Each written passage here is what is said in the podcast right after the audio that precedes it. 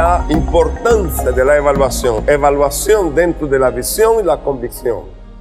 La autoevaluación dentro de la visión, dentro de la palabra, dentro del hacer, ocupa un valor extraordinario. Y es interesante y necesario que prestemos atención. Tres textos bíblicos. Génesis 1.31. Y vio Dios todo lo que había hecho. Y he aquí que era bueno en gran manera. Y fue la tarde y la mañana el día sexto. Dios está haciendo, está realizando. Y cada día que terminaba su tarea, tomó tiempo para evaluarlo y calificar. Y dice que calificando, encontró que lo que había hecho era bueno. Y no solo bueno, era en gran manera bueno.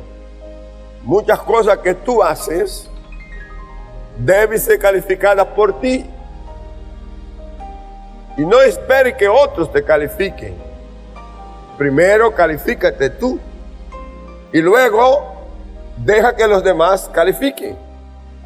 Algunos dicen, pero es como falta de modestia, de ética, que los demás digan de mí.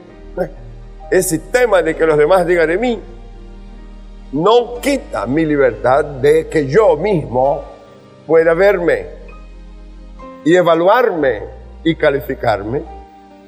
Si tengo el sentido correcto, mi calificación sobre lo que yo hago tiene que ser correcta. Dios está calificando lo que hizo.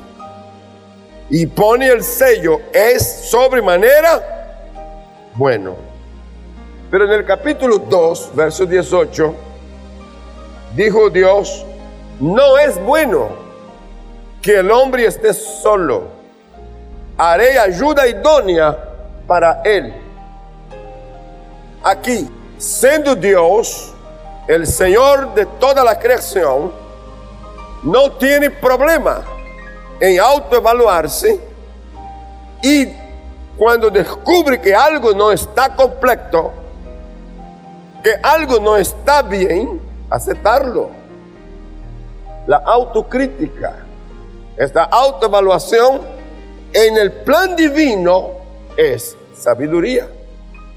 Y en este caso Dios ve que el hombre, estando solo, no es bueno. En el 1 todo era bueno. Pero en el 2, verso 18, hay algo que no es bueno. ¿Y sabe lo que hace Dios? Corrige lo deficiente. Y crea una respuesta. Y creando la respuesta, creó la mujer. Y dio identidad a ella. Déjame decirte que cuando puedes descubrir lo que no está bien, porque autoevaluando lo ve, y te dispone a corregir, te pareces a Dios. Y pareciéndote a Dios en eso, vas a tener la oportunidad de, dar identidad a la respuesta y a la solución del problema. Dígame algo. En Efesios 5.1, Pablo entiende esto y dice, señores, es necesario ser imitador de Dios como hijos amados. Y cuando uno piensa imitar a Dios, dice, no me cabe, ¿cómo puedo yo imitar a Dios? Bien, aquí te doy simplemente una pequeña muestra y un paso para que imites a Dios. Evalúate. Tome tiempo, siéntate, mírate, mira lo que haces. Y luego, con base en eso, califica y corrige lo que no esté bien. Y haciéndolo así, estás imitando a Dios. Amén. ¿Sabe? Mucha gente persiste en el error, persiste en su falta y cree que es normal. Pero cada vez que alguien persiste en sus faltas, en sus errores, y descubriéndolo y no corrige, camina al fracaso. Camina al fracaso y camina al dolor, camina a la aflicción, camina a la angustia. dado a que estoy trabajando con mucha gente y los atiendo en diferentes lugares, me da pena cuando estoy frente a personas que podía haber evitado con simples pasos de haber detenidos para una autoevaluación. Y si hubiese hecho, tendría cambiado todo. Pero por no hacerlo, luego están atrapados. Y están atrapados con dolor, con aflicción, con angustia, con muchísima pena y algunos sin solución. Porque hay momentos que la falta de la autoevaluación lleva tan gran fracaso que la persona no puede después levantarse. El ejecutivo de una grande empresa, voy para el campo empresarial para ver cómo funciona eso, dijo a la base de vendedores, los llamó, los convocó y les dijo, lo bueno ya lo sé, hábleme de lo que está mal y de lo que impide nuestro progreso. Y poniéndose en pie, les dijo, les escucho. Cuando una persona de manera sincera quiere evaluar y autoevaluarse, está dispuesta a no recibir solo lo que el oído le agrada, lo bueno, lo bonito. Eso ya lo sé, dijo él. Hábleme de lo que está mal y de lo que impide el progreso de nuestra empresa. Si este principio se aplica, la entonces sería, yo tengo que evaluar mi vida y no solo quiero ver todo lo bueno, sino también quiero ver a dónde están los defectos, mis faltas, mis errores, que es el que impide mi progreso. Y debo corregirlo en tiempo hábil. Que la gente que me ayude no hable solo de las bondades que veré en mí, sino que también pueda mostrarme de manera sincera los errores o los defectos que para ellos parece ser. Y a escucharlos, tengo posibilidades de poner en la balanza y tener un criterio ajustado a mi realidad. Para lograrlo, la autoevaluación requiere de qué? Aprecio por la verdad aprecio por la verdad. Proverbio 23, 23 dice, compra la verdad y no la vendas. La sabiduría, la enseñanza y la inteligencia. Cuatro extraordinarios principios, verdad, sabiduría, enseñanza y inteligencia. Cuando una persona está frente a esta palabra, oh, ¿es posible comprar la verdad? ¿Es posible comprar la sabiduría? ¿Es posible comprar la enseñanza que equivale a la pedagogía? ¿Es posible comprar la inteligencia? Sí. De pronto algunos de nosotros venimos a Cristo saliendo de un mundo muy difícil Difícil por muchas razones, y voy a poner una que tiene que ver con deficiencia para eso.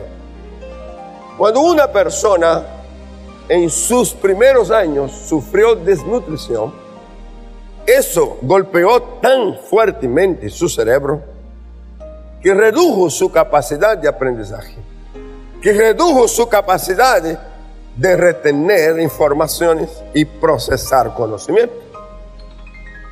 Se dice que una persona que sufrió desnutrición por un año completo, habiendo atención a tiempo para corregir, eso puede tomar siete años de atención cuidadosa, alimentación correcta, para deshacer el daño, corregir el daño de la desnutrición por un año.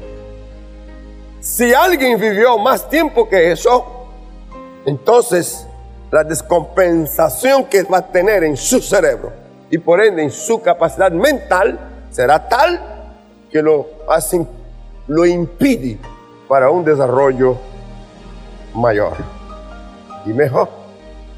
Si alguien llega a Cristo así, maltratado de esta naturaleza, no es necesario que nadie le haya dado golpe, que nadie le haya gritado, que nadie le haya humillado, simplemente que no haya podido alimentarse correctamente y haya sufrido de desnutrición a punto severo.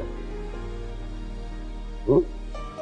Llega Cristo con una situación como esta o de otras, por maltrato verbal, físico y etc. Cuando llega Cristo, la palabra dice que en Cristo será nueva criatura. Y las cosas viejas pasaron y aquí todas son hechas nuevas. A partir de ahí esta persona en Cristo, en Cristo, tiene la posibilidad y la capacidad de absoluta restauración. Restaurarse. Pero para restaurarse, la persona necesita, sí o sí, dar espacio a la verdad, a la sabiduría, a la enseñanza y a la inteligencia. Aquello que faltó en la niñez, en la adolescencia, en la juventud, puede ser recobrado, recuperado ahora. Pero pastor, ¿y si yo ya soy un adulto? No importa, todavía hay esperanza. Dije que todavía hay esperanza. Mm. ¿Qué es lo que necesita? Sí o sí, disponerse a comprar qué? ¿A comprar qué? La verdad. ¿A comprar qué? la sabiduría. ¿A comprar qué? La enseñanza. ¿A comprar qué? La inteligencia. ¿Cuánto está dispuesto a hacer eso? Mm. Dos. Consolidación. La autoevaluación requiere aprecio por la verdad y consolidación. En Job 22, 28, me encanta esta palabra, determinarás a sí mismo una cosa y te será firme. Y sobre tus caminos, no es el camino de otro, es el tuyo, resplandecerá luz. ¿Cuánto da gloria a Dios por eso? Y aquí llegarás a un punto de autoridad que puedes legislar y puedes tomar decisión con los tuyos. Cuando una familia se sienta, discute temas, legisla. Y cuando juntos se pone de acuerdo y determina, este es un decreto de familia. Pero cuando solo no, el tema no, no afecta a otros, de manera que corresponda dialogar con ellos, ni impedir observación de ellos, ni aprobación, sino es uno, solo el que tiene que decidir. Entonces, en esta decisión unilateral, vas a tener que hacer decreto ejecutivo. Así que eres un ejecutivo y vas a tener que decretar. ¿Qué vas a decretar? Lo que decretes te será firme. Es serio. Esto está saliendo de mi carácter. Esto está saliendo de una actitud, de, de una visión y de una convicción bajo un proceso de autoevaluación. Entonces yo determino eso y me será firme. Me encanta cuando dice, y sobre tus caminos resplandecerá luz. Si pudiese dar todos los testimonios de lo que significa para mí, hablando de mí, esta palabra resplandece luz. Qué belleza, qué belleza. Y me asombra porque cada vez que yo doy un paso más adelante, este faro, esa luz, ella va alumbrando. Y no solo alumbra para que yo vea por dónde voy. No solo disipa las, las tinieblas, lo que pudieras opacar mi, mi visión futura, sino que esta luz hace que otros me vean, me conozcan. ¿Sí? Y por eso estamos últimamente eh, viviendo una situación muy bonita. Por un lado, preocupante por otra, porque estoy abrumado de invitaciones para todo lado, todos los días, llegando, llegando, llegando, llegando, llegando invitaciones. Te voy a sorprender. Cuando Dios dijo a Abraham, tu galardón será sobremanera grande, está enfocado en eso. Que tú determinarás una cosa, la luz que viene de lo alto vendrá sobre ti y no solo alumbrará tu camino, sino que te hará conocido. Dije que te hará conocido. Te vuelvo a decir, te hará conocido. Te hará hombre, mujer, necesitada, anhelada por otros. Hay gente que tú no conoces y querrá tenerte, querrá conocerte. Y tú dirás, ¿y esto qué fue lo que aconteció? Lo que aconteció fue que un día determinaste una cosa y esta fue firme y la luz resplandeció sobre tu camino. Porque cuando tú estás en luz, todos te van a ver, todos te van a conocer, todos te van a buscar. Hace un tiempo atrás, hablando con una persona que está cerca de nosotros, hablábamos de eso y decía, prepárate porque en el futuro vas a verte a ti mismo andando, moviéndote por otros lugares del mundo. Pero lo extraordinario fue que en esta semana pasada, esta persona tiene su rostro en una tremenda valla, donde lo anuncia como conferencista. Y cuando yo vi, y qué bonito, y qué bonito, cómo se ve de bien allí.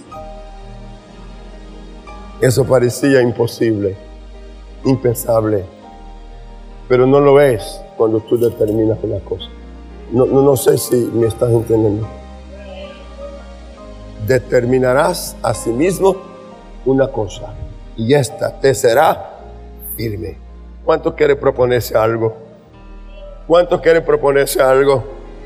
Comience de menos a más.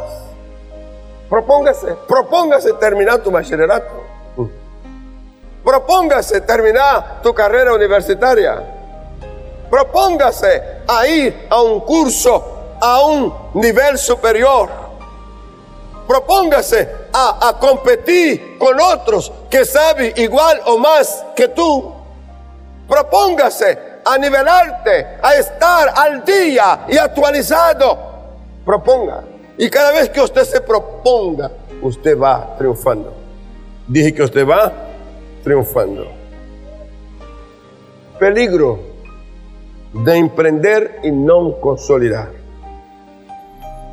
¿Qué fue lo que dije? Peligro de emprender. Hay gente que son de pronto capaces de emprender cualquier cosa, pero tienen dificultad para consolidar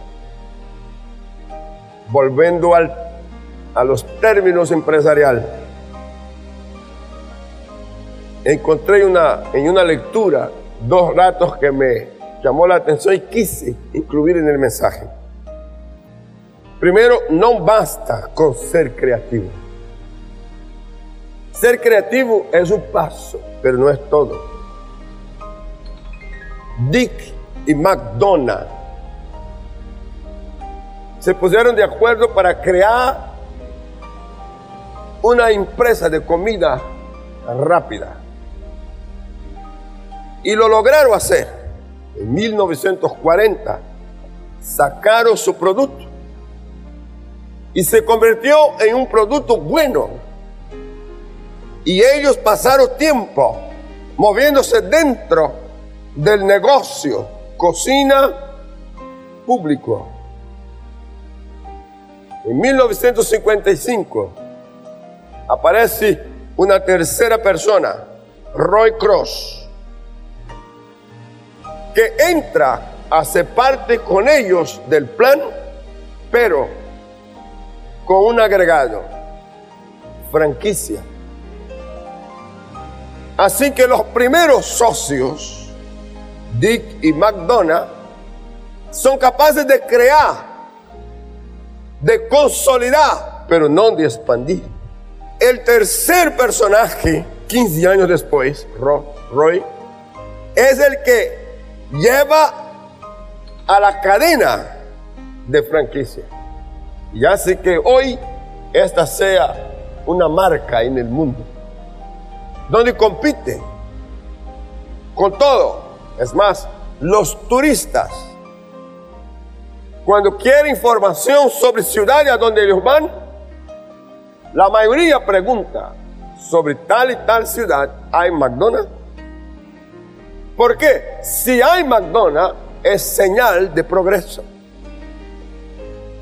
Así que lo que Roy trajo como parte aportando a la consolidación de la empresa fue tan grande, tan extraordinario, que enriqueció la empresa.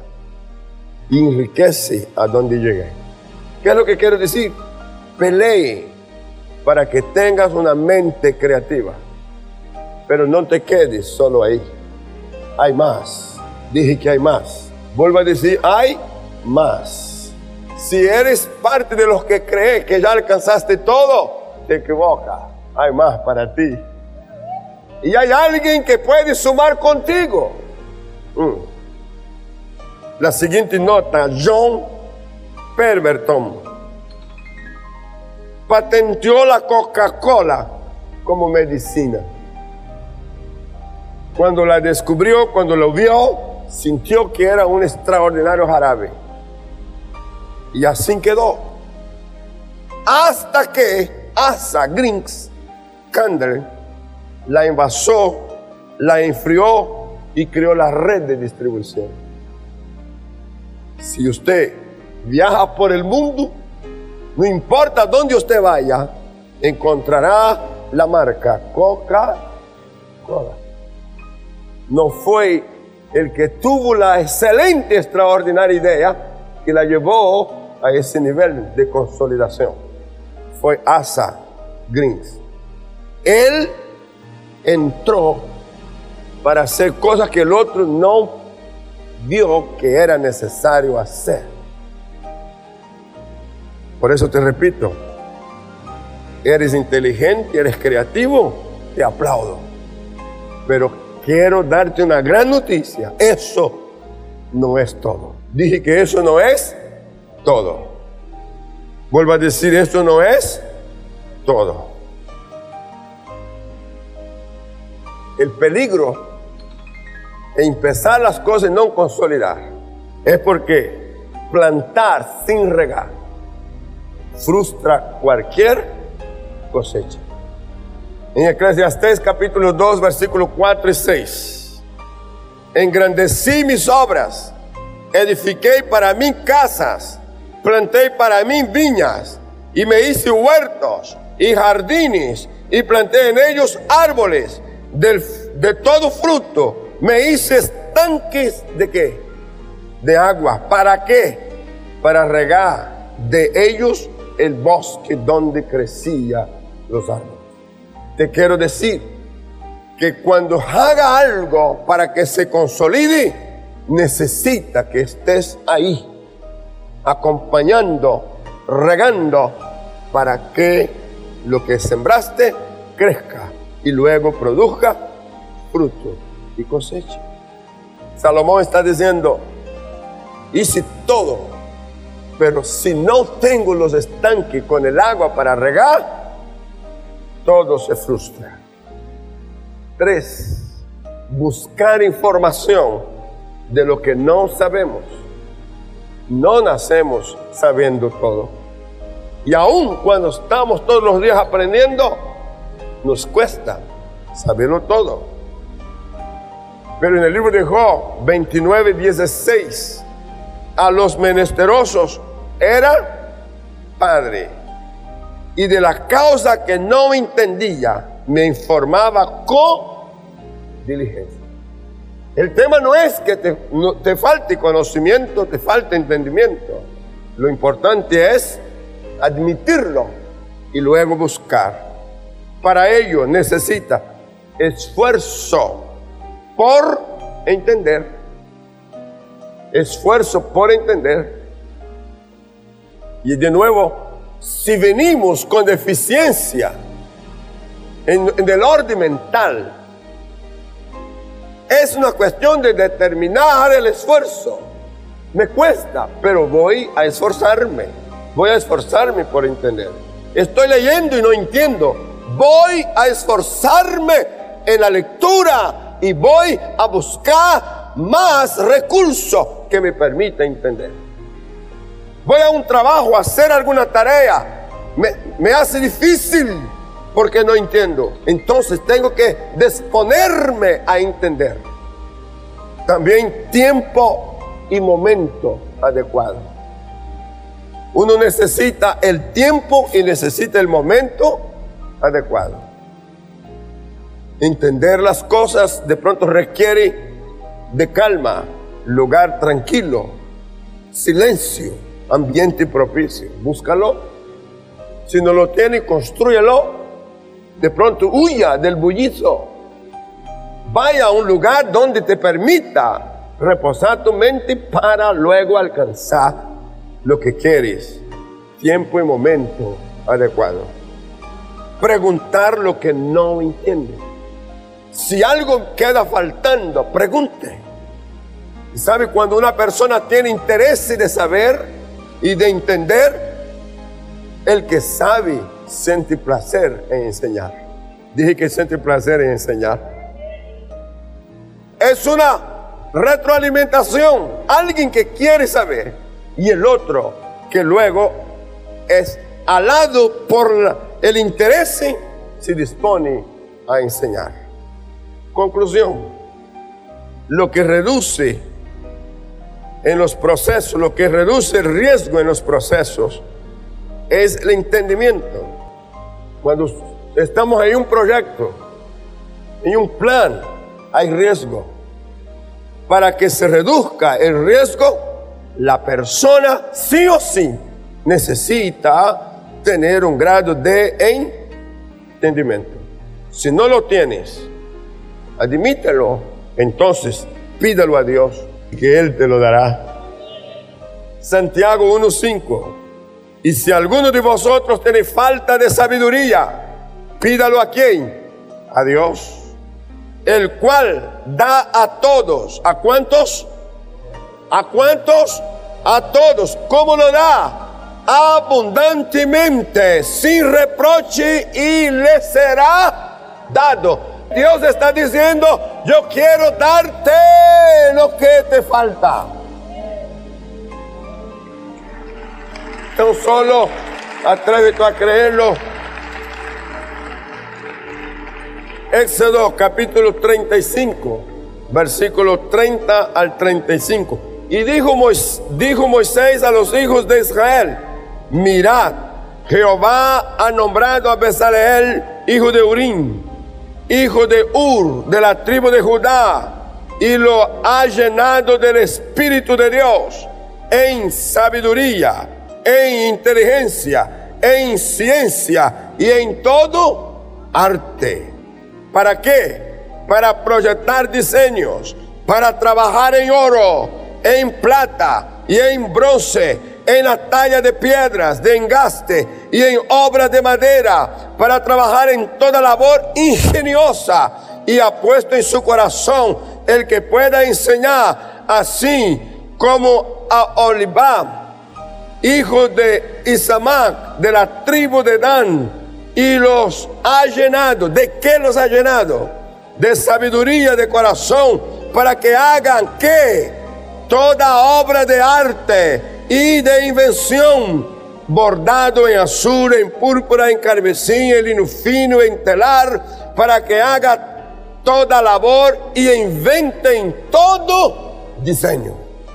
Mm. ¿Sabe? No hay excusa. Dígale que estará colado, te están hablando, dígale, te están hablando y no hay excusa. De veras. Creo que es un error brutal no aceptar esta palabra. Porque con esta palabra Dios está diciendo, si a ti te hace falta algo, yo lo tengo. Y por tenerlo te lo doy. Acabas de oír una palabra de nuestro pastor y misionero José Satirio dos Santos. Somos Centro Cristiano, una plataforma misionera a las naciones hace más de 40 años. Suscríbete ya a nuestro canal de YouTube Iglesia Cúcuta y no te pierdas de las bendiciones que Dios tiene para ti. Juntos podemos seguir haciendo misiones. Con tu oración y generosidad podemos llegar más lejos. Si deseas unirte, da clic en el botón donar identificado con forma de corazón. Bendiciones.